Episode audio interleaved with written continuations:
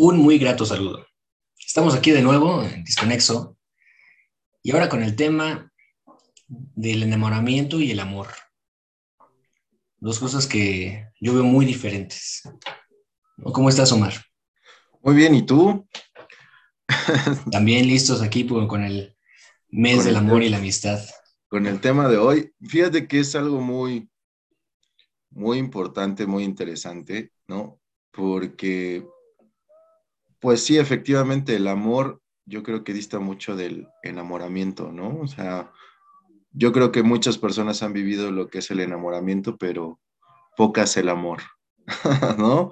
Sonará muy José José, pero para que no nos cobren derechos, no usaremos su frase. Amar y querer. Así es. Sí, así es. Mira, yo creo que, eh, no sé, fuera de lo que es del comercialismo que exista en febrero, de la saturación de los hoteles y de todo lo que existe alrededor, eh, un tema muy importante es eh, en sí, pues el amor, ¿no? La formación de una pareja que pues nos orilla a estar buscando, hay gente que inclusive vende un tipo de como coaching para encontrar pareja y es un tema que se comercializa bastante bien, precisamente por lo atractivo que es para las personas. Ahí están las aplicaciones para citas, están este, pues todos los acosadores por todas las redes sociales, ¿no? Buscando, en realidad, pues bueno, no es molestar siempre, a veces es eso, buscar precisamente una pareja, buscar poder formarla basados en lo que nos dicen que una pareja debe de ser, ¿no?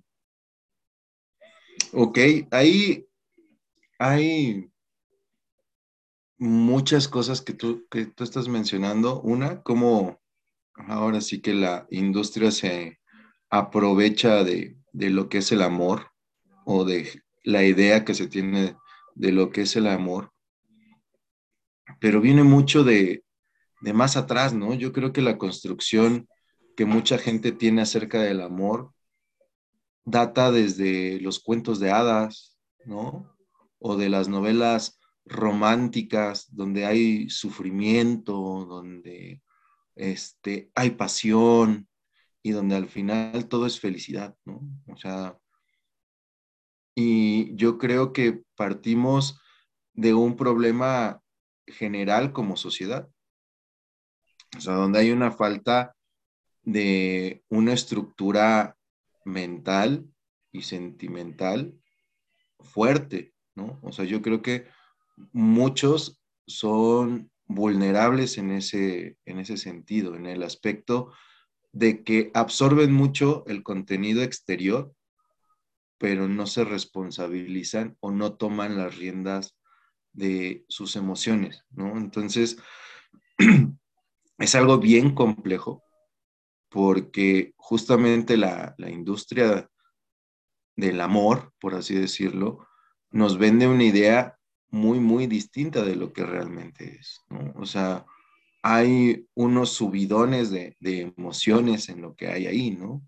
Entonces, mucha gente sí no se detiene a pensar en cómo estructurarse y eso pues la lleva a tener relaciones bastante complicadas, ¿no? O sea, ahora que está muy, muy de moda lo de, es una pareja tóxica, ¿no? Pero pareciera que es orgullo, ¿no?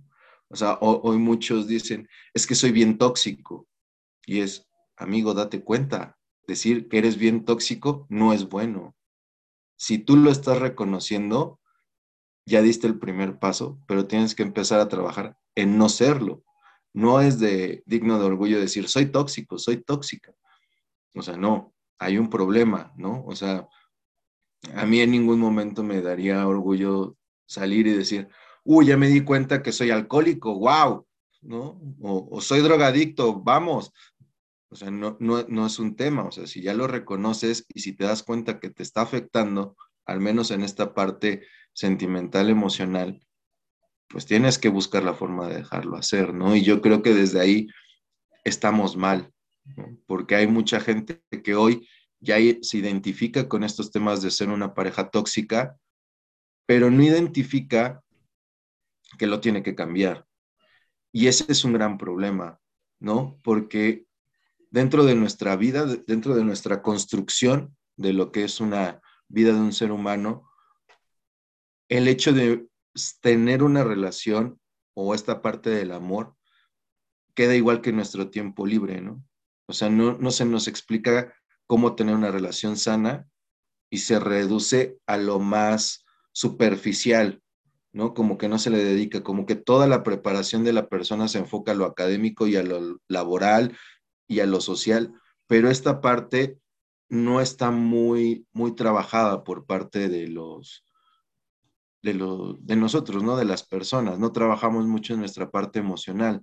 Nos abocamos más a lo social, a lo laboral, académico, y esta parte emocional la dejamos ahí aislada y es como un relleno y un complemento que pensamos que no nos va a afectar, ¿no? O sea, no es algo que nos ocupe trabajar. Y yo creo que ahí pues empiezan a generar muchos problemas que afectan todo lo demás.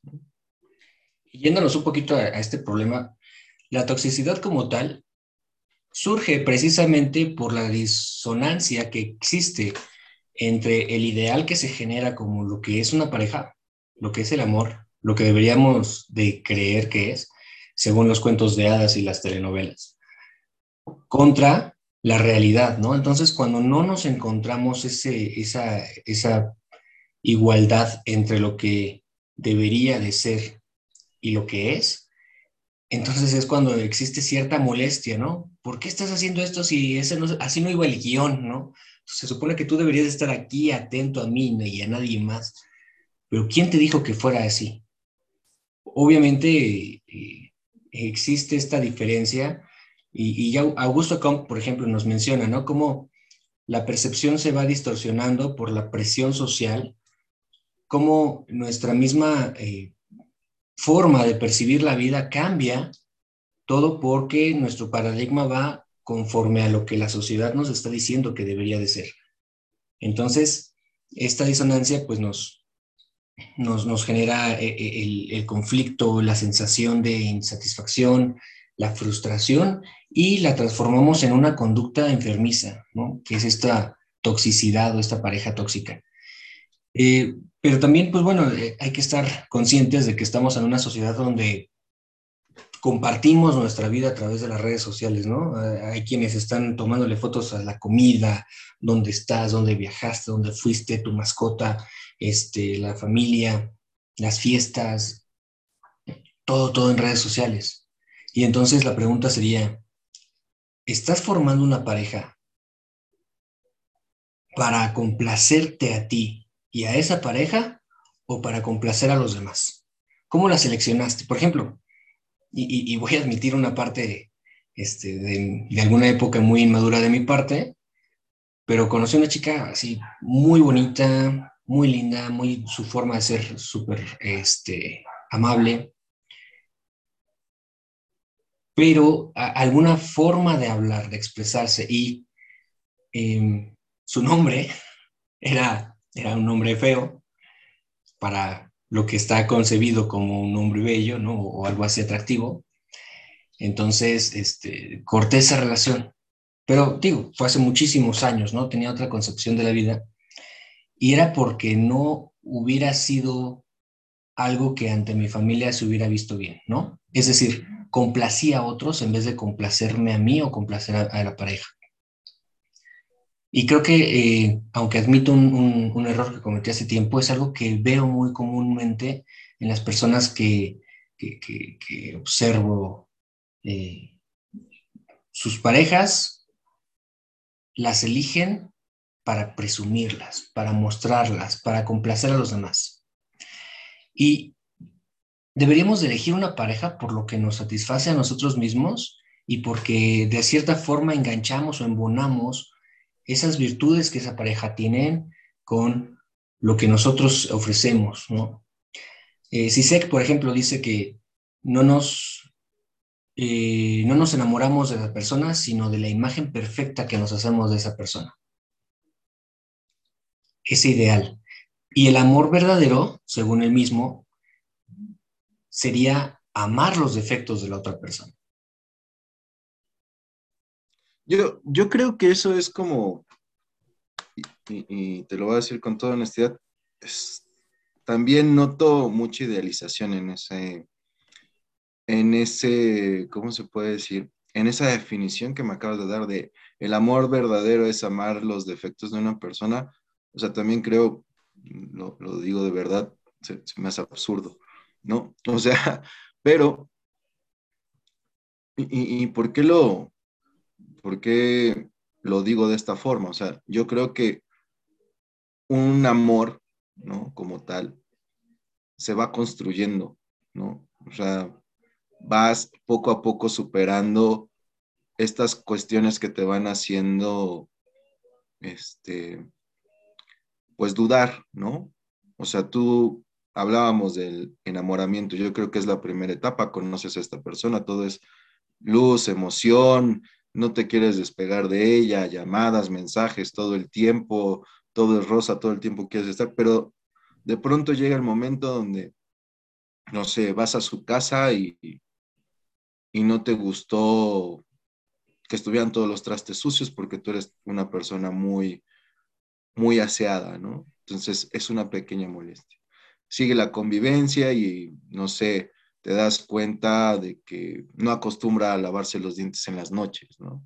O sea, van surgiendo ciertos defectos, ciertas cosas que tú lo, te van alejando, pero no lo tienes que amar.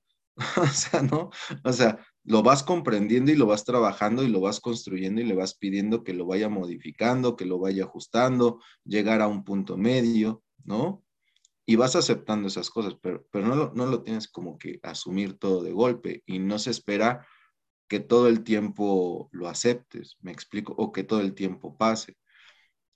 Pero yo sí creo que lo vas construyendo y lo vas moderando, lo vas acordando, ¿no? O sea, hay cosas que no tienes que aceptar y que no tienes que amar y decir, es que ella o él es así, entonces yo no lo voy a cambiar porque yo realmente sí estoy haciendo, no, no, no, güey, o sea, si hay una construcción de una pareja real, sí se tiene que ir modificando y se tienen que ir modificando cosas y ahí está la voluntad de estar juntos, ¿no? Pero, si la voluntad...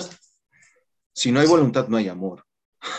sí, claro, pero si la voluntad es mutua, si las dos partes quieren estar juntos, la simple convivencia va haciendo las modificaciones en la conducta porque es normal que cuando convivimos con alguien nos vamos como eh, mutuamente adaptando, pero no nos adaptamos por el conflicto de quiero que cambies, sino no, o sea, pero yo soy, yo no, hablo de una posición, o sea, yo, yo, creo que, o sea, vamos en el momento de o sea, hoy, hoy me hablas de que una relación o una convivencia va ajustando. Hace rato me dices que yo tendría que amar los defectos de, mi amor verdadero, ¿no?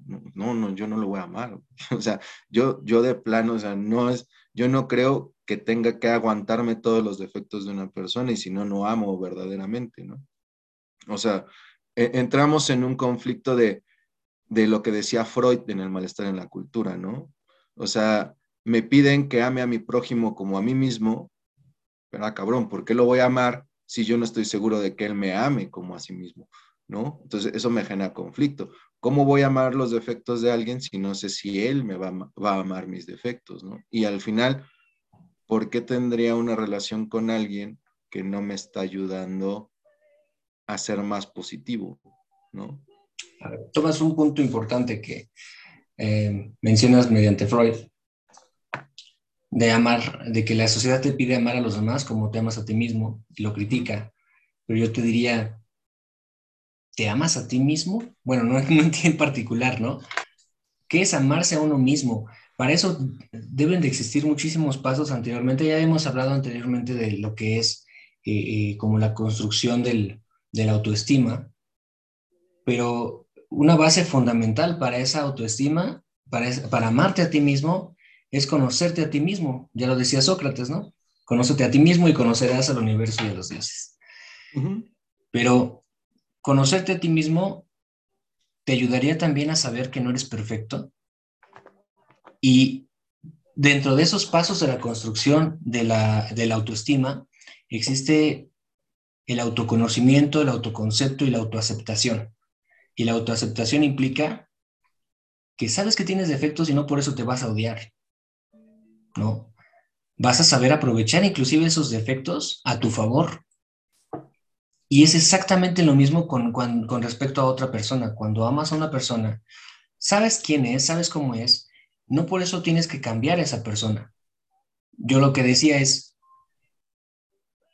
que en nuestra conducta en convivencia en grupo, ¿no? Entre seres humanos, se va modificando no porque el otro quiera que tú cambies o porque tú quieras que el otro cambie, sino por la sola convivencia, una, una adaptación, una, en que vamos a ir basados en la admiración y no en el conflicto, ¿no? Tú tienes defectos, yo tengo defectos, admiro estas virtudes, entonces te empiezo a aprender ciertas virtudes y viceversa, ¿no? El otro también, la otra persona también empieza a aprender virtudes tuyas. Y entonces empieza a ver ese ajuste por la virtud y no por el conflicto. Aunque estoy totalmente de acuerdo en que el conflicto a veces tiene que existir para llegar, porque van a haber eh, ocasiones en que no haya un acuerdo. Pero la, la, finalidad del conflicto no es generar una pelea o una pareja tóxica, sino generar un acuerdo. Y en cuanto a el enamoramiento y el amor, pues sí existe una gran diferencia. Y digamos eh, que el proceso sería como una campana de Gauss, ¿no? Y la campana de Gauss tiene este enamoramiento, bueno, primero una forma en que nos damos un, nos conocemos. Y de repente como que empiezan a haber eh, eh, cositas en común o hay algo que me gusta de la otra persona. Y de repente llega como la primer cita, ¿no? Y ¡fum! La pasamos bien. Ya, va para arriba, va para arriba. Este, llega la primera ocasión, bueno, después de algunas citas, o quizá no, quizá la primera, pero llega la primera ocasión en la que existe ya una intimidad, ¿no? Se comparte un momento erótico, ¡pum! Ya, llegamos hasta el cielo. Y va a llegar el momento en el que estemos en la cresta de esta curva y empecemos a encontrar esos conflictos, encontrar esos defectos. Y ahí hay varios caminos que tomar. Uno de ellos es, pues bueno, la curva lleva su mismo proceso, cae y hasta ahí llegamos, ¿no? Otro es, llega un desenamoramiento sin romper la relación, entonces seguimos con alguien con quien no y terminamos insatisfechos o empiezas a reconocer a la otra persona por quién es, cómo es, con sus defectos, cuáles son las ventajas de sus defectos, cómo empiezan a, cuáles son sus virtudes que más reconoces, que aprecias y que de alguna forma tú también empiezas a, a empieza a ver como una adaptación mutua, te decía, basada en la admiración. Y entonces este camino, que no es tan eufórico y tan rosa y que no te hace ver todo como si estuvieras drogado, ¿no? Y ya no te pones esa, cara de idiota cuando te están marcando por teléfono. Pero buscas el desarrollo de, esa persona, que esté bien, que, que, sea feliz, y tú estás siendo feliz a su lado. Y entonces ese camino que no es tan rosa, decía, pero es mucho más estable, es el amor basado en que conoces, te conoces tú, te conoces a la otra persona y su interacción es constructiva en vez de ser tóxica. Eso sería lo que yo veo como la gran diferencia entre el enamoramiento y el amor. Y pues el amor ya implicaría también el pensar a futuro, pensar que esté bien, buscar que esté bien. Yo, yo, yo creo que la diferencia es en lo pasional. ¿No? O sea, el enamoramiento es muy pasional, es, muy sentimental en ese aspecto, ¿no? O sea, empiezas, conoces a una persona, este, te gusta físicamente o intelectualmente, sientes una admiración donde todo lo estás sintiendo con la con las vísceras, ¿no? O sea, es muy visceral, muy sentimental pero ya el, el, amor, la construcción de una pareja a largo plazo, ¿no? Ya es más racional. Cambias estos momentos o estas llamadas que tú decías que te emocionan y que quieres salir corriendo, lo vas cambiando por otros aspectos de convivencia, ¿no? O sea, ya empiezas a disfrutar otro tipo de convivencia donde tú lo dices bien, ya hay planes a futuro, donde ya hay una construcción mutua de un proyecto de vida, ¿no? Y ya se van reemplazando estas emociones que te hacían correr por planes, por objetivos, pero sí tiene que haber una convivencia y una construcción donde los dos vayan avanzando hacia el mismo propósito y tiene que haber estos cambios de estructura, ¿no? En la vida de cada quien, porque si no, o sea, el conflicto no va a desaparecer, o sea, hay, hay cuestiones que van mermando una relación que pueden empezar siendo detallitos que es como una gota llenando un vaso de agua, ¿no? O sea, en un principio, pues la gota va, va yéndose hasta el fondo del vaso y lo vas aguantando, pero poco a poco se va llenando donde tu tolerancia, si no lo cambiaste, pues se va a llenar el vaso y vas a explotar, ¿no? Y, puede ser por, por una pequeña cuestión que nunca le, prestaron atención o nunca se dignaron a, a, modificar, ¿no? O sea, es, es algo que sí se tiene que ir trabajando cuando tú piensas en compartir tu vida con, con una persona, ¿no? Estos pequeños detalles que a veces pueden parecer insignificantes, sí deben de prestarse atención, ¿no? Sí deben de tomarse con atención, porque al final, insisto, o sea, son como una gota que va llenando un gran recipiente, ¿no? Y cuando el recipiente está lleno es cuando se explota. Y cuando rompes, tal vez, y lo cuentas, pareciera que terminaste por algo insignificante, ¿no? Pero fue porque nunca le prestaron atención o nunca modificaron ese detalle. Entonces es, es lo que yo te comentaba, cuando ya empieza a haber una relación que tú quieres mantener con un largo plazo, pues es importante ir hablando de cómo van apareciendo las, las cuestiones que te molestan e irlas adecuando, ¿no? O sea, sí es importante, yo creo que por eso siempre dicen, es que hubo falta de comunicación. ¿Por qué? Porque nunca mencionaste que eso te, te molestaba, ¿no? Nunca hubo un acuerdo. Y si tú dices que algo te molesta y no, y se ignora, pues te va a ir mermando, te va a ir generando ese desencanto, ¿no? Y las cosas buenas que puedes tener con una persona se van a ir opacando por estos detallitos que nunca se fueron modificando. Yo creo que este, esta idea que tú planteas de que se va a ir modificando solo por admiración o por, o por un intercambio en la virtud, se me hace muy idealista. O sea, yo, yo la verdad sí, sí siento que sería muy bueno que fuera así, pero si no hay no me gustaría llamarle conflicto, pero si no hay una comunicación donde tú seas capaz de decir qué te molesta, o sea, yo creo que ahí estás cooptando la libertad de tu pareja, ¿no? O sea, o cooptando tu derecho a decir qué sientes. Y ahí empieza a haber una represión y una restricción que al final te va a generar un conflicto. O sea, porque justamente nunca pudiste decir que te molestaba. O vas a utilizar los momentos en que haya una discusión por X situación para soltar todo lo que vienes cargando, ¿no? Y es justamente cuando un pequeño problema se hace grande. ¿Por qué? Porque todo lo que has venido arrastrando lo explotas en un momento, ¿no? Entonces, yo opino que el amor como tal, una relación como tal de amor, que sí tiene intención de durar, se debe de, ir construyendo poco a poco, ¿no?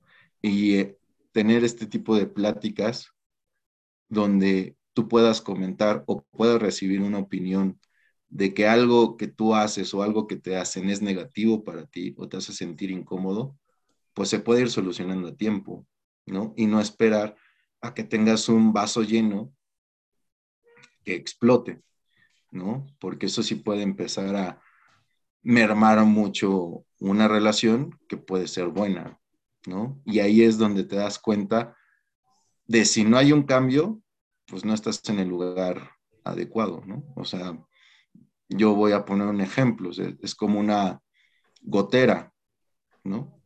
O sea, tienes una pequeña fuga en tu casa que te molesta, ¿no? Y puede ser una gota que cae cada tres horas. Entonces, van a caer ocho gotas día con día.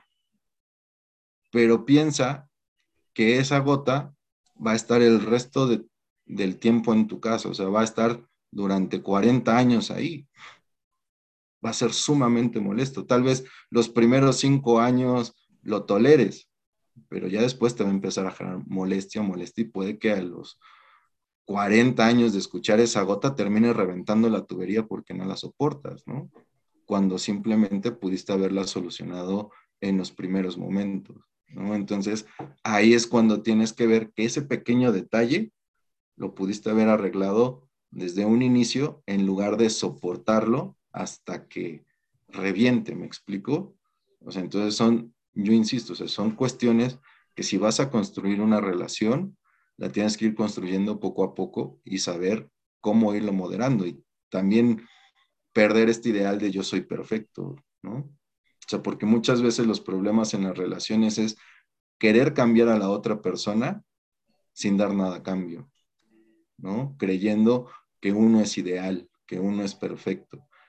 Y se basa mucho en el en esta mentalidad de que las relaciones, de que tú eres una media naranja y debes de encontrar a alguien que te complemente, ¿no? Y que te acepte como eres. Y eso es una mentira, ¿no? O sea, no vamos a encontrar nunca a nadie que nos acepte como somos, al 100%. ¿Por qué? Porque no somos perfectos.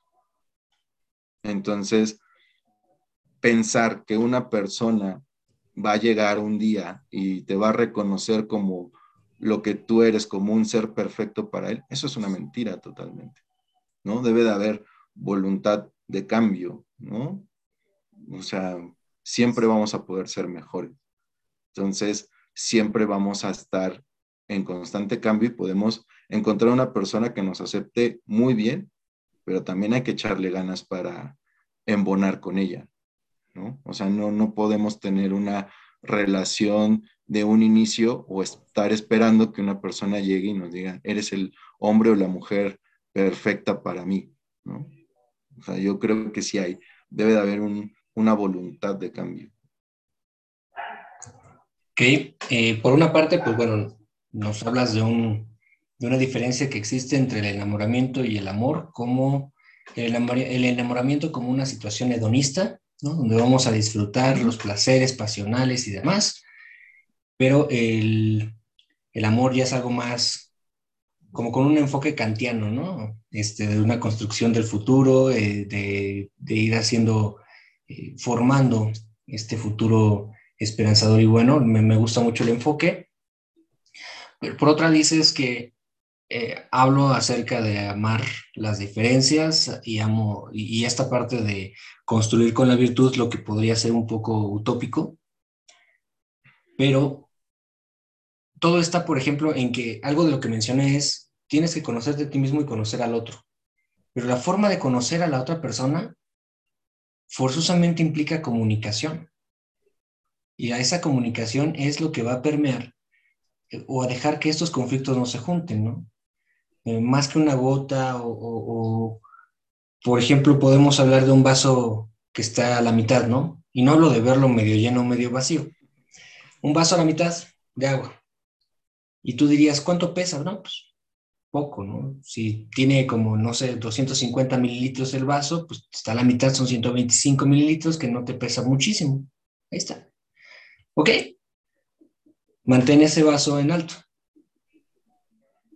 Un año, dos años, tres años, cuatro años, ¿cuánto pesa ese vaso, no? Ah, no es que sea algo pequeño, sino que se mantuvo por mucho tiempo.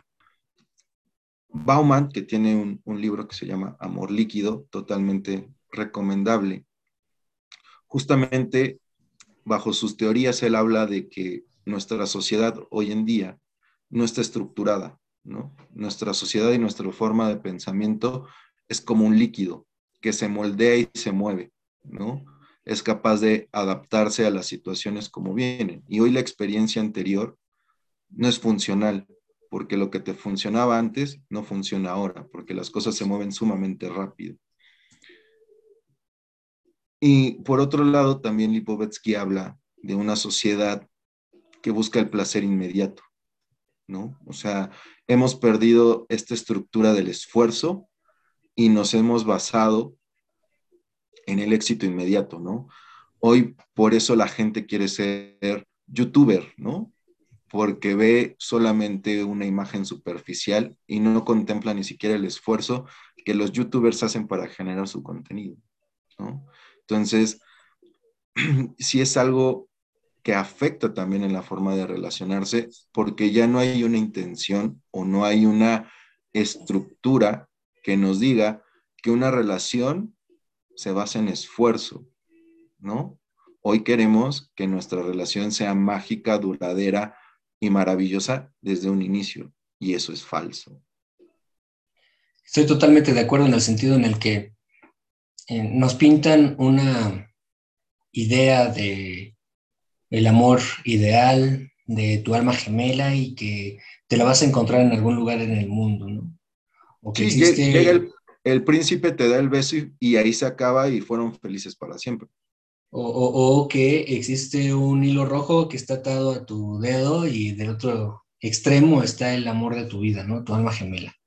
En alguna parte del mundo y posiblemente en está esperando. otro momento. Sí, no, no, y totalmente de acuerdo en que esto se construye, es una, la relación se construye, no, no te encuentras el amor, construyes el amor. Pues vuelvo al punto, es, es importante saber cómo construirlo.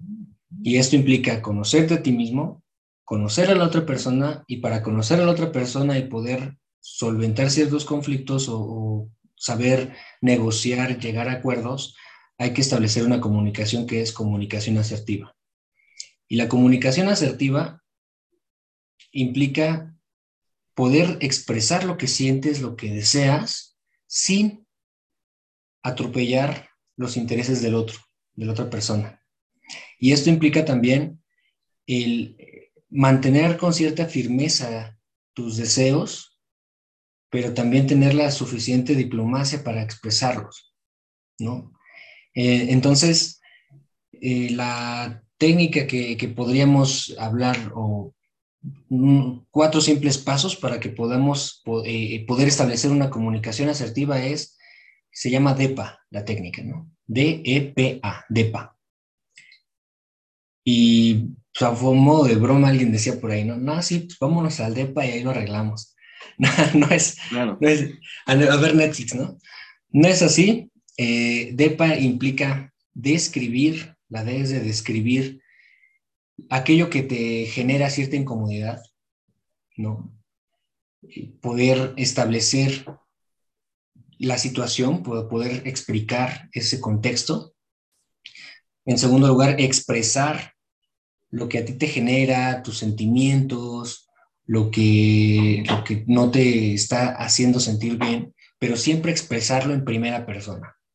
¿no? No es como, es que todos ven cómo eres, sino yo estoy percibiendo esto, yo siento, yo, yo quiero. Y después viene la P de pedir. De una manera muy concreta y muy sencilla y muy amable, ¿qué es lo que deseas que se modifique? ¿Qué deseas que la otra persona haga de alguna otra forma? Pero esto siempre debe de ser a favor de la relación no nada más hacia uno mismo y tiene que eh, evitar que la otra persona tenga que cambiar quién es bajo este contexto de lo que yo estoy expresando. Porque no siempre modificar una conducta implica cambiar la personalidad, ¿no? Y a eso, a eso me refiero con conocer bien a la otra persona. Si te, pues, si te enamoraste tienes que tener en cuenta que no te enamoraste de esa persona, sino de lo que tú generaste en tu idea, en tu cabeza, del potencial de esa persona y no de su realidad. Nos enamoramos de lo que puede ser, pero debemos amar lo que la persona es. ¿No? Y entonces eh, debes de pedir, pero sin modificar lo que esa persona es. Y por último, agradecer. Este, parte de la comunicación asertiva implica también el agradecer ese esfuerzo, ese acuerdo, agradecer el tiempo, agradecer la atención, agradecer que está esa persona ahí. Porque tienes que cerrar de una forma en la que asegures que tú estás expresando. Con esa firmeza, firmeza no, no implica agresividad, sino sin titubear. Pero también reconocer que la otra persona está haciendo ese esfuerzo, está buscando generar una negociación mediante la cual la relación se puede sostener. Y tienes que agradecer para que la otra persona sienta el reconocimiento de lo que está haciendo. Porque eso es algo importante en una pareja. El reconocimiento se tiene que sentir de las dos partes. ¿No? Decía, eh, por ahí vi también un video, ¿no? De que los hombres también merecemos algún regalo o algún afecto, una muestra de afecto. Principalmente en estas fechas, lo que se da mucho es que pues llega el caballero, bueno, tradicionalmente, ¿no? Con, las flores, con el regalito, pero en la actualidad ya esto ya va para los dos, ya los dos nos entregamos algún tipo de, reconocimiento del afecto y no necesariamente en estas fechas solamente, ¿no?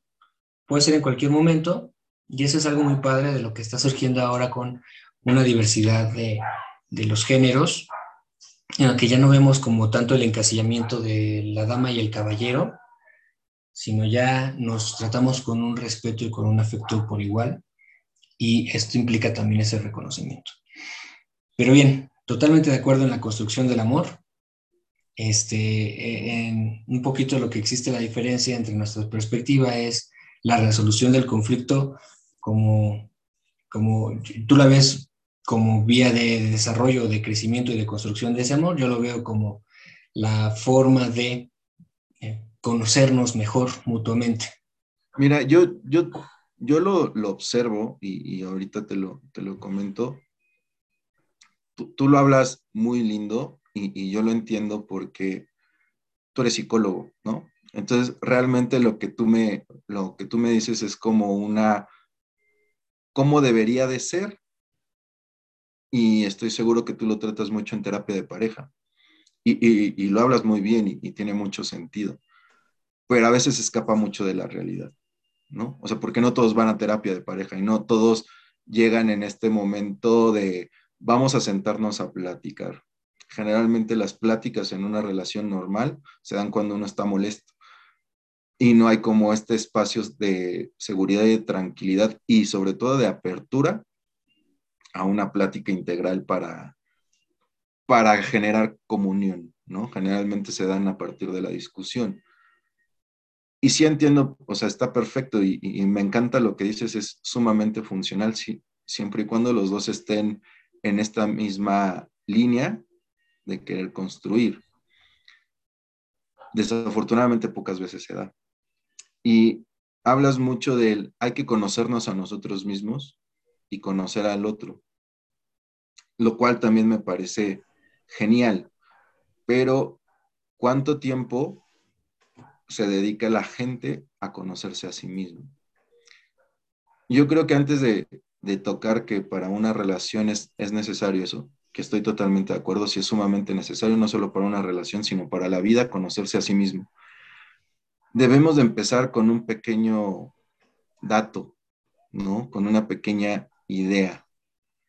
La responsabilidad de nuestra vida, O sea, más allá de si nos conocemos o no nos conocemos, lo primero que debemos de tener en la cabeza es que nuestra vida es nuestra responsabilidad.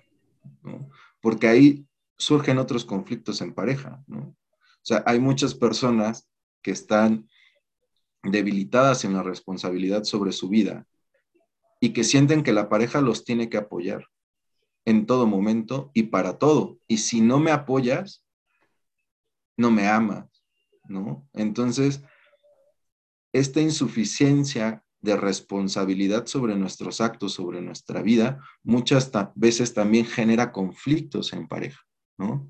Porque como yo no tomo las riendas de mi vida y necesito que alguien me solucione todo, pues si mi pareja no me soluciona, no me ama, ¿no? Entonces, sí coincido en, te tienes que conocer, pero también en un inicio si no te has conocido lo suficiente, ¿no? O te hace falta mucho trabajo, lo primero que debes de darte cuenta es que tu vida te pertenece, ¿no? O sea, basémonos en esta idea de así hablaba Zaratustra de Dios ha muerto. Y si Dios ha muerto y no hay Dios, pues ya no hay un Dios que aprieta pero no ahorca. Ya no hay un Dios que te va a conceder. Ya no hay un Dios al que le puedas pedir. Ya estás tú contra el mundo y al que le vas a pedir hoy es a ti.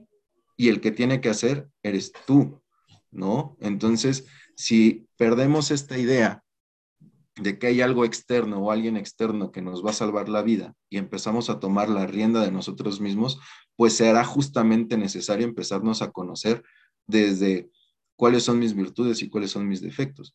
Pero no podemos empezar a conocernos a nosotros mismos si siempre estamos dependiendo de que haya alguien. Y ojo, eso en las relaciones es muy importante, porque mucha gente no está buscando una pareja, mucha gente está buscando una mamá o un papá o alguien que le solucione todo porque no toma las, las decisiones sobre su propia vida, ¿no? Entonces ahí es bien importante tomar en cuenta que una pareja no es para que nos solucione la vida, no es para que nos dé el amor que nos hace falta, es para que sea nuestra pareja, ¿no? Entonces, sí es bien importante que pensemos en que si queremos tener una relación, primero nuestra felicidad parte de nosotros, no del otro, ¿no? O sea, sí es bien importante tener en la cabeza eso, que toda nuestra vida, todas nuestras decisiones, todo lo que nos va a afectar depende de nosotros mismos, no de nuestra pareja. Que si necesitamos apoyo, esa persona debe de estar ahí como apoyo, no para vivir nuestra vida, no para solucionar nuestros problemas, sino para acompañarnos, ¿no? Porque mucha gente empieza una relación, lleva una relación y la termina y a la siguiente semana ya está con alguien más, extrañando a la otra y se mezcla en una serie de conflictos. ¿Por qué? Porque justamente no saben vivir solos, porque no toman las riendas de su vida y necesitan irse enganchando con una y otra relación, buscando ese amor que les hace falta, ¿no? O esta necesidad de compañía porque no pueden estar solos y van de una relación mala en otra, en otra, en otra, en otra, en otra, en otra, en otra. Y es justamente porque no toman las riendas de su vida, ¿no? Y es una forma de ir buscando, digámoslo así, a Dios en otra persona, ¿no? O sea, esta figura que nos va a dar soporte, que nos va a dar ayuda en todo momento, lo vas buscando en otra persona, cuando es, ojo, detente y date cuenta que tú tienes que vivir tu vida. Y para poder tener una vida en pareja, pues primero tienes que estar bien tú.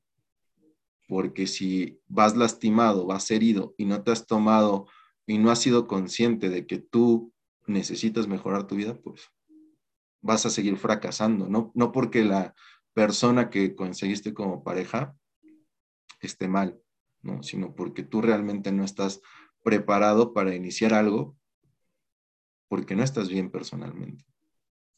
Así es. Y eh, todo viene de un, las ideas que nos hemos ido formando con respecto a lo que el amor debería de ser por aquellos asesinos de la sociedad como Walt Disney y, este, y Televisa, que nos pintan el amor de una manera que no es existen frases muy enfermizas que se han vuelto tan populares y que nos hacen pensar que sí es el amor. Tú y yo somos uno mismo, se llama simbiosis, y eso es totalmente enfermizo. Este, tú, mi complemento, mi media naranja, igual, ¿no? Recaemos en esa parte en la que el otro tiene que hacer lo que a mí me falta o darme lo que a mí me falta, y no, es totalmente incorrecto. Y comentas, pues eh, encuentras defectos en la pareja, empiezas como a a, negociar o a, discutir para que esto se vaya modificando? No necesariamente. O sea, si ya implica que, la persona no, no ajuste ciertos aspectos de su conducta, sino que, que empiezas a meterte en temas de su personalidad, no trates de cambiar a esa persona, no trates de modificarla. El que construyas un amor no significa que tiene que ser forzosamente con esa persona, ¿no? Si no se ajusta en sus personalidades, tan simple como bueno, este, lo intentamos, disfrutamos mucho el tiempo juntos. Eh, es momento en el que tengas la oportunidad de seguir buscando, con quién emparejar mejor tu personalidad y que, construyan algo juntos, porque tengo también yo ese mismo derecho y entonces cada quien por su lado, ¿no? Con total eh, eh, diplomacia, mencionas de la terapia de pareja, en la primera sesión siempre de mis terapias de pareja, algo que digo es, no venimos a que estén juntos. Si están aquí conmigo es para que encontremos cuál es el camino más saludable para los dos. Estar juntos, ¿ok? No va a ser fácil, pero hay una forma sana de hacerlo. Pero si encontramos que ese no es el camino, también hay una forma sana de separarse. ¿No? Y entonces es lo que se trabaja. No, trabajo el que forzosamente estén juntos. Y eso ah, no, siento para aquellos que se decepcionan porque lo marco desde la primera sesión porque muchos son arrastrados con la idea de que pues ya con esto ya la vamos a hacer, ¿no? Vamos a estar juntos toda la vida. Pero no, no necesariamente. Y lo importante es que busquemos lo mejor para los dos. Ahora, nada, más quiero interrumpirte tanto. Ojo, yo, yo, no, yo no critico lo, que estás o, lo que haces en la terapia, solo digo, insisto, para llegar a una terapia, los dos generalmente deben de, llegan como convencidos o por un objetivo común, tratar de rescatar algo, ¿no? O sea, yo no, yo entiendo que no, y sé que la función de una terapia en pareja no es en mantener algo que es insostenible muchas veces, ¿no? O sea, sí, sí me queda claro que tú, el trabajo que realizas no es para que todos sean felices este, en un aspecto unidos, ¿no? Lo, lo mencionas muy bien, a veces la terapia de pareja es para lograr una separación adecuada. Y está perfecto. Yo lo que digo es que justamente la forma en la que lo manejas, ¿no? O sea, cuando dos personas llegan a una terapia en pareja es porque hay alguien que quiere salvar eso, ¿no? O sea, quieren formar un espacio de comunicación y los dos se atreven a hacerlo, pero generalmente las parejas no tienen esa voluntad de platicarlo de esa manera, en un espacio seguro. insisto, las pláticas inician cuando alguien discute, alguien explota y empieza a salir, a salir todo. Por eso te decía, la forma en la que tú lo manejas de la comunicación asertiva o de vámonos al DEPA, pues se, tiene, se genera en un espacio de comunicación tranquilo, que muchas veces en las parejas no se da. Eso es a lo que yo me refería, no, yo la terapia de pareja creo que es sumamente importante, ¿no? Igual que la terapia individual, ¿no? O sea, porque vas desahogando muchas cosas que si bien tú no puedes trabajar con tu pareja de manera directa hay conflicto, es una forma de meterle a un mediador que los vaya guiando para tener una plática adecuada y no destructiva, ¿no? Porque generalmente en las discusiones lo que falta es que sea una plática constructiva y no destructiva, ¿no? Entonces yo, yo sí aplaudo mucho la labor que haces, solo si quería precisar, no estoy en contra de la terapia, solo que en la realidad para mí no funciona así. En la realidad son muy pocas las parejas que se atreven a ir a, a una terapia y tener un espacio de comunicación tranquilo y sano. ¿no? Ahí es lo, por eso te digo, a mí se me hace irreal lo que tú dices, no porque sea malo, sino porque muy pocos están dispuestos a enfrentarlo. Y la realidad es que de las, de las personas que sí llegan a asistir a terapia de pareja, yo diría que en el 80% de los casos es porque alguien cometió una infidelidad o algún error grave y entonces, pues lleno de culpa, la, trata de pedir perdón, la otra contraparte, la pareja, este, de alguna forma condiciona la continuidad de la relación con la terapia, ¿no? Entonces el otro pues, prácticamente es arrastrado al consultorio o, a la terapia, ya sea en línea, donde se vaya a dar, pero eh, de una forma en la que no es por el mutuo acuerdo de lo que se va a generar. No está mal. Te digo, el 80% de los casos así es. ¿Y qué hago? Entonces, en ese momento se empiezan a generar esos acuerdos, se empieza a generar, ¿no? Porque quizá no se trabajó antes, pero se puede trabajar ahí en un ambiente, como lo dices, controlado, seguro, mediante comunicación asertiva, que también se les enseña cómo irse comunicando. Pero la parte importante es, estás con una persona porque ya encontraste que si es esa persona la que embona con tu personalidad, y no la quieres cambiar, pero los dos tienen que llegar a un mutuo acuerdo o tienen que aprender a llevar esa relación, a construir la relación. La verdad es que, como decía, la sociedad no nos enseña a llevar una relación o a construirla, sino que nos dice, así es como debería de ser, ¿no? Y la despiertas con un beso porque este, la, fue hechizada por una bruja. Y te encuentras que pues, hay muchas brujas en realidad alrededor de una relación. Y, este, y la persona, fuera de que caiga en sueño profundo este, por una manzana, más bien se distrae de lo que es la relación, pierde de vista el objetivo que habían marcado juntos y entonces es cuando sí, hay que reenfocar. Oye, ¿te acuerdas que dijimos? ¿Te acuerdas que este es nuestro objetivo? O, se soluciona en, en, terapia. Pero por el desenfoque, por la distracción, por perder el camino, no porque la persona no es quien tú quieres que sea. Si la persona no es quien quieres que sea, entonces no es la persona con quien tienes que estar. Y más vale cortar por lo sano. Pensemos esto como un tren. Y ya sabes que más adelante las vías están destruidas. ¿Frenas el tren o sigues en él? Pues la mayoría de los casos es que siguen y van y se descarrilan y se hace un verdadero desastre. ¿No? La idea es no, no, no, no, el, amor se construye, pero no de una manera forzada. Mira ahí, eh, fíjate que, que yo pensando en lo, en las personas, muchas o pocas que, puedan ver esto, muchos se preguntarán o, muchos dirán, bueno, sí, es que eso funciona en una relación que apenas se está construyendo, ¿no? Pero ¿qué pasa cuando hay hijos? ¿No? Y entonces, yo creo que también esta sociedad nos ha negado el derecho a estar tristes, ¿no?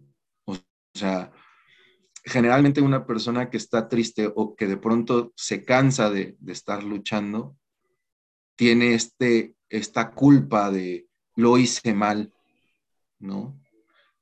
Y, y se deprimen más porque sienten que están fracasando en la vida, que no valen la pena y, eso lo va disminuyendo porque nadie nos ha dicho, está bien cansarse, está bien darte un tiempo para estar triste, está bien, ¿no? O sea, eres un ser humano que siente.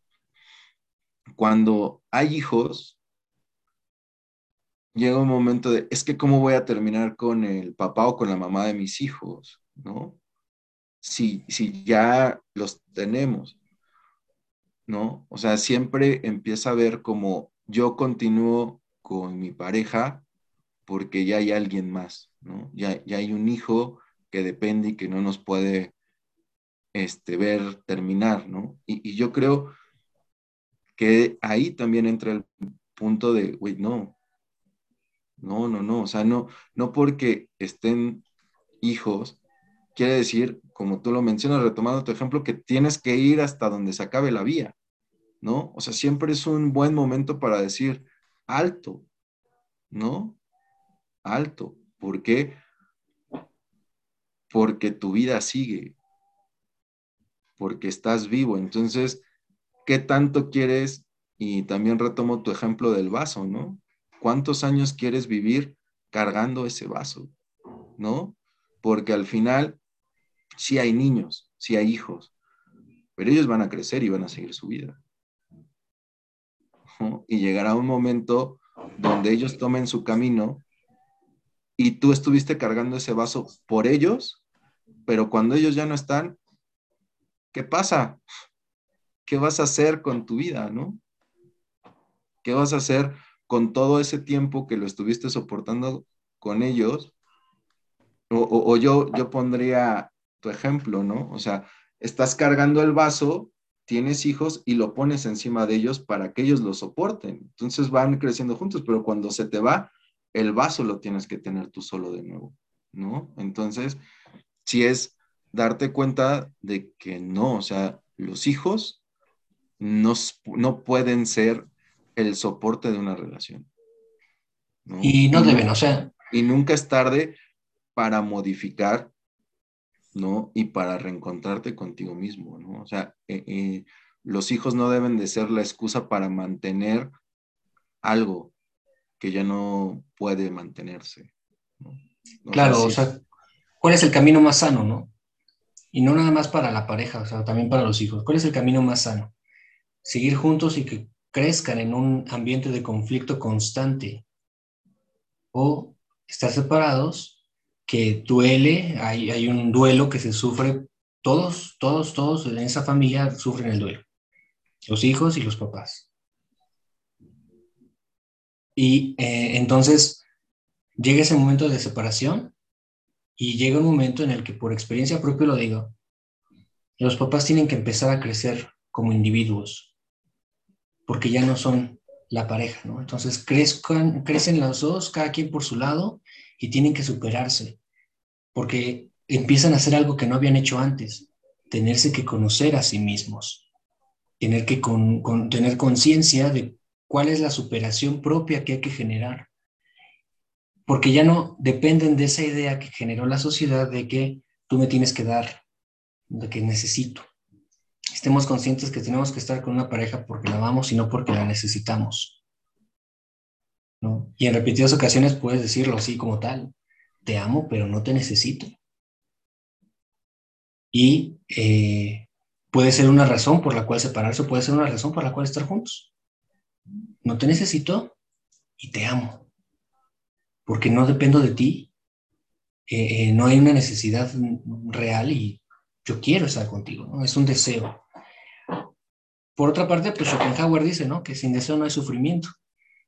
Entonces... Era lo que te comentaba hace rato, ¿no? O sea, más allá de, si te conoces o no, o sea, que, que, es un proceso sumamente importante, pero muy difícil, debe de estar la idea de no te necesito, ¿no? mi vida me pertenece y soy responsable de lo que sucede en ella. Y si estoy contigo, no es por necesidad, es por amor de manera real, ¿no? O sea, entonces, si no somos personas que nos hemos dado cuenta de que nuestra vida nos pertenece, no vamos a poder tener una construcción de una pareja real, ¿no? Siempre vamos a estar anclados o apegados a una persona por lo que nos da para llevar nuestra vida.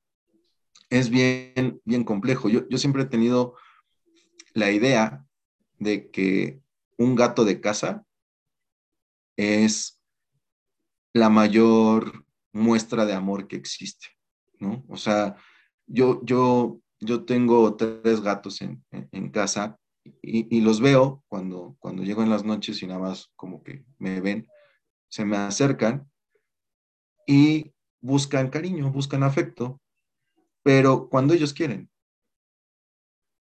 Y van, se aburren y hacen su vida. ¿no? Y no puedes ir detrás de un gato porque tiene muchísima agilidad y jamás lo vas a atrapar. ¿no? Entonces, debes de aprender cuando tienes un gato que el amor es así, ¿no? Que es cuando la pareja quiere, no puedes ir detrás forzándolo a que te dé afecto, porque también tiene una vida, porque también tiene sus propios intereses, ¿no? O sea, muchas veces pasa de, ay, es que me gusta él porque es bien inteligente y sabe muchas cosas, ¿no? Pero cuando tienes una relación con, con ese tipo de personas, este, ay, es que se la pasa leyendo, es que se la pasa estudiando. Diablos, o sea, si te gustó que fuera una persona inteligente porque, o que sabía muchas cosas, ¿cómo crees que aprende las cosas? ¿No? Necesita el tiempo para dedicarse a aprender cosas y seguir manteniendo ese interés contigo, ¿no?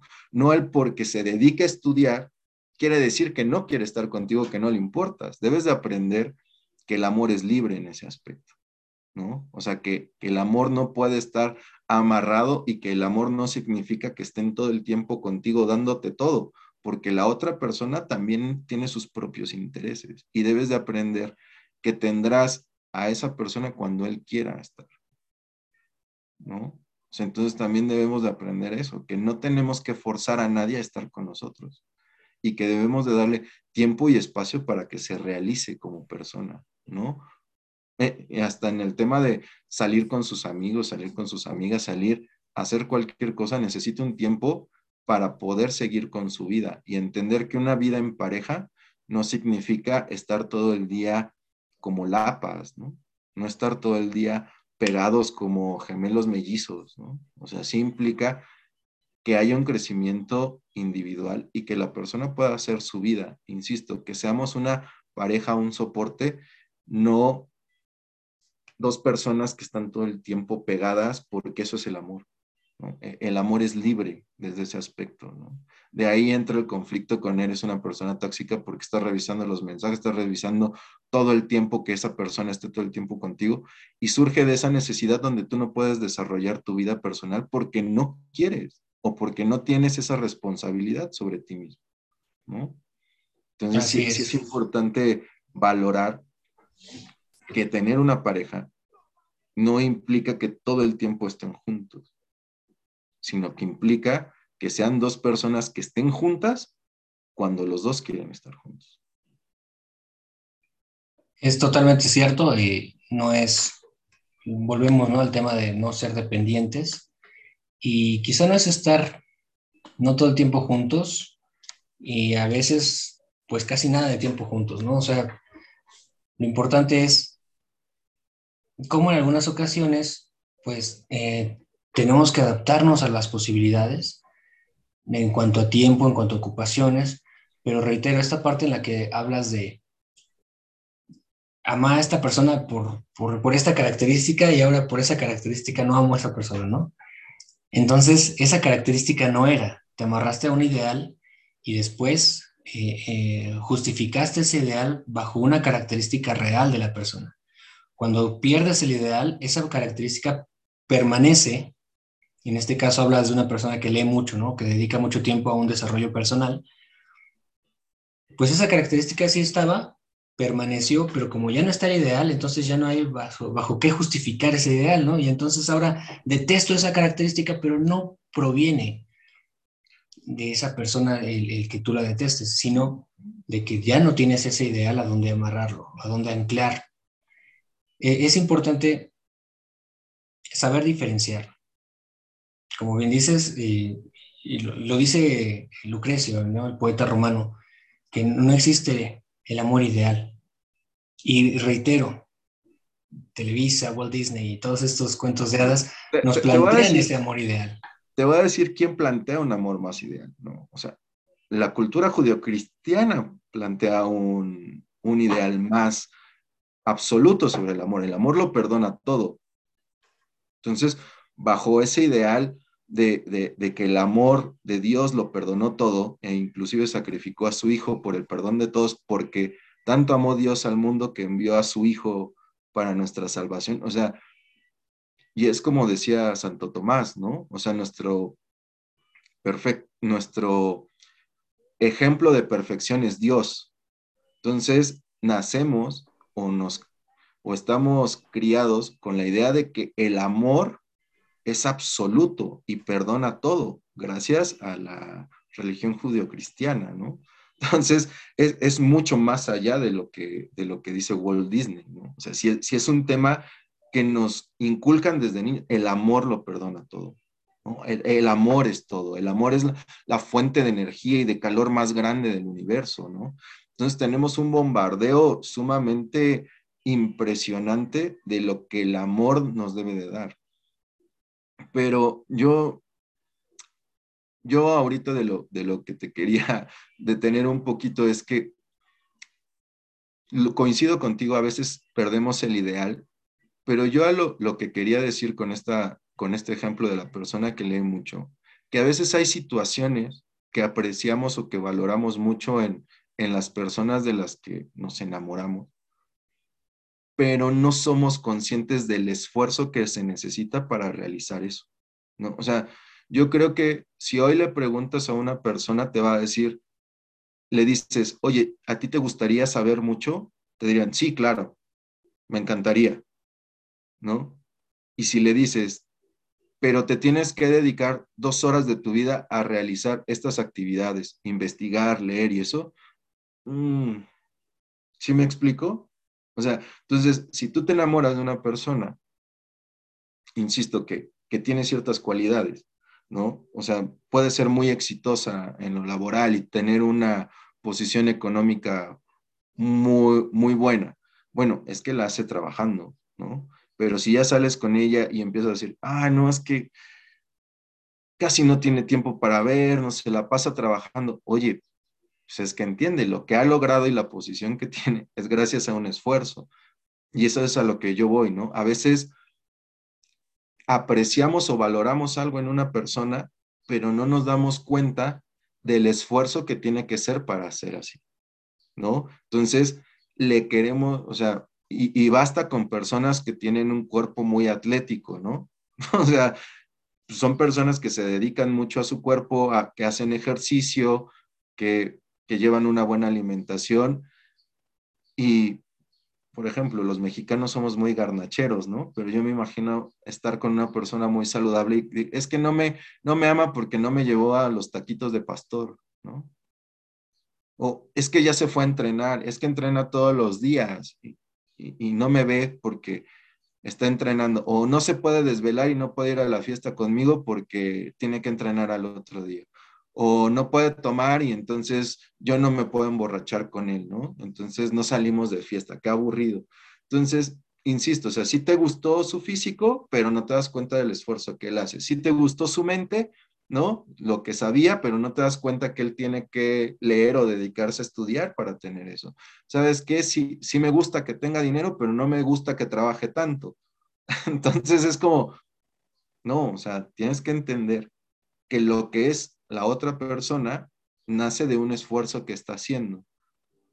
Y si a ti te gusta eso, pues debes de darle el tiempo y la oportunidad de que siga haciendo lo que él sabe hacer o lo que él quiere hacer.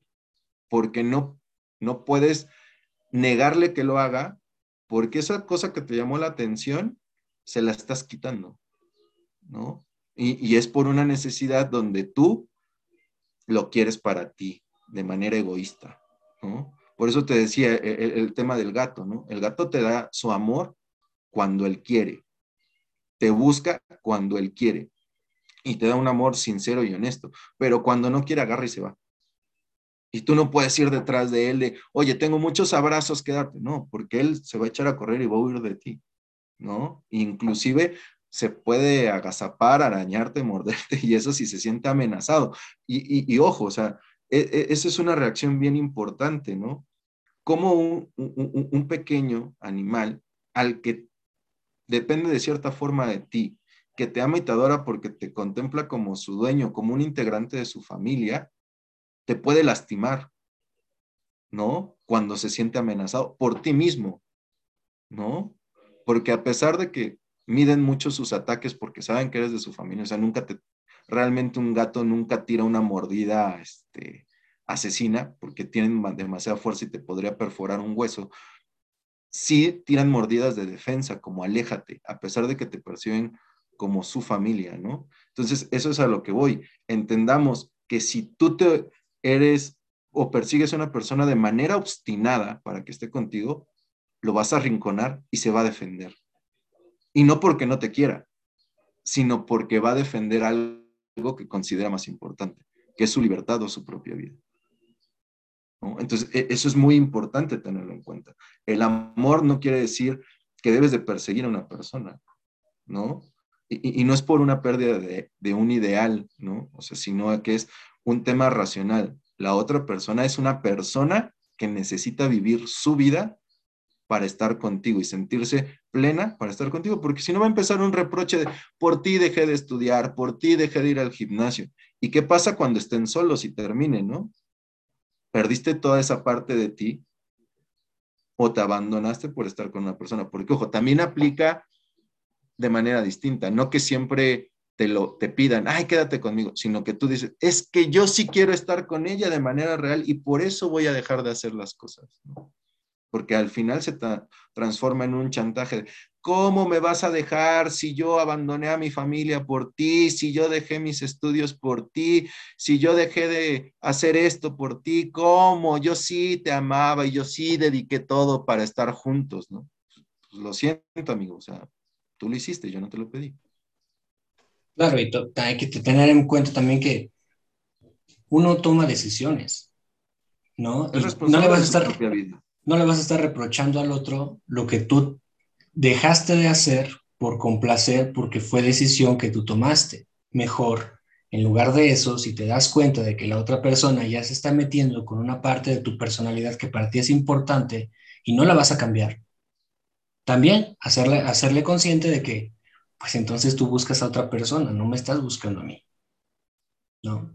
Y bueno, no quisiera como que nuestra conversación del día de hoy este, eh, interrumpiera muchas relaciones.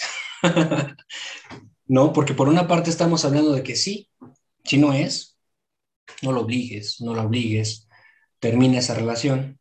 Pero por otra parte, pues antes de renunciar podrían experimentar esta parte de dialogar, de tomar terapia, de encontrar lo que es lo mejor y quizá eh, eh, construir, ¿no? Seguir construyendo juntos.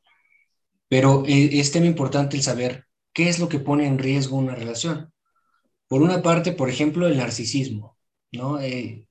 la historia del narcismo, de Narciso, perdón, como sabemos, bueno, la narra Ovidio y nos habla de cómo ya un, un adivino le comenta, eh, había dicho, había predicho este, Tiresias, creo que se llama, para Narciso que no se tenía que ver a él mismo, ¿no? Porque era muy hermoso. Y eh, Eco, una ninfa del bosque, al no, que se enamora perdidamente de Narciso, al no, al no recibir su amor, pues entonces en venganza va y lo hace que se asome al río y se termina enamorando tanto de sí mismo que al intentar darse un beso, se ahoga, ¿no? De esa forma, digo, podemos tomar como esta parte de la mitología y recordar a estas personas que están enamoradas de sí mismas y que pierden totalmente la visión de lo demás y de lo que existe alrededor, ¿no? Por estar enfocadas en su reflejo. ¿Qué tanto, o digo, eh, hablando hacia, hacia las personas narcisistas, ¿Qué tanto en realidad estás viendo hacia el exterior? ¿Qué tanto de esa autoimagen sobrevalorada te está cegando? Y también no reconoces la parte negativa de tu ser. O tus defectos, aquello en lo que tienes que cambiar, aquello en lo que tienes que mejorar. Y quizá encontrarás por qué nadie llena tus expectativas. No es que alguien, tenga que cumplir con esas expectativas. Nadie tiene la obligación de hacerlo. Pero quizá tus expectativas están muy elevadas porque realmente no tienes una noción real de quién eres. No te conoces a ti mismo o a ti misma. Y por otra parte, otro, otro riesgo para romper una relación son los miedos. Da miedo amar, da miedo no ser correspondido, da miedo encontrar a la pareja perfecta y no dar el ancho, Da más miedo conocer a la, persona perfecta y que no te ame, ¿no? Que te rechace. hay muchos miedos alrededor del amor. Pero esos miedos principalmente están infundados en la falta de autoestima. Eh, es decir, la autoestima tiene una medida sana. Por debajo te arriesgas a que eh, sientas que no eres lo suficiente para el otro por encima, se llama narcisismo, y entonces nadie te da, nadie da el ancho o, es lo suficiente para estar contigo. Y la medida óptima es saber quién eres y quién es el otro. ¿Quiénes son las otras personas que te rodean? Y eso es basándose en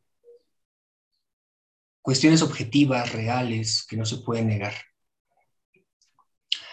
hay que saber en qué, en cuál de los niveles está planteada nuestra idea del amor, ¿no? Eros, filia o agape. Lo dirían los griegos.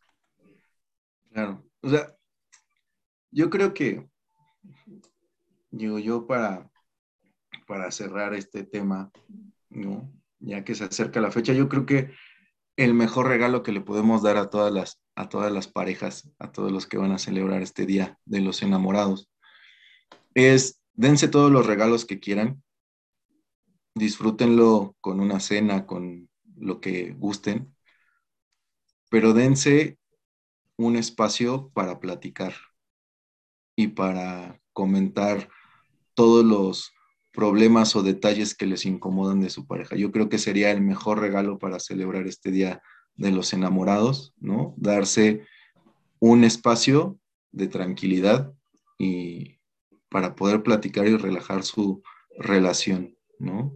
Y utilicen todo lo que hemos dicho hasta el momento. Yo pues les deseo eh, mucho amor, amor verdadero y eh, poca ilusión, poca idealización y espero que realmente tengan unas fechas lindas en, estos, en este periodo, pero que principalmente no solo nos enfoquemos en, en la parte de el amor de pareja, ¿no? Existe amor en todo lo que hacemos, existe amor a todo nuestro alrededor, podemos amar nuestra carrera, podemos amarnos a nosotros mismos, existe mucho amor en la familia que a veces nos olvidamos de apreciar, de valorar, y eh, existe el amor entre amigos, ese amor fraternal que tenemos que eh, fortalecer todo el tiempo porque realmente eh, es el que nos llena de más personas a quien amar. Entonces, no todo está en una pareja, también existe el amor en todo lo que podemos hacer y lo podemos dirigir hacia todos lados.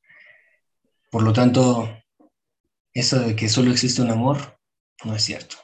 Existe amor de muchas formas, hacia muchas personas y eh, hacia muchas acciones inclusive. Amor es amor. Qué cursi, pero muchas felicidades a todos. Por eso es Día de los Enamorados y de la Amistad también. Muchísimas gracias, un fuerte abrazo y estamos, nos vemos la próxima.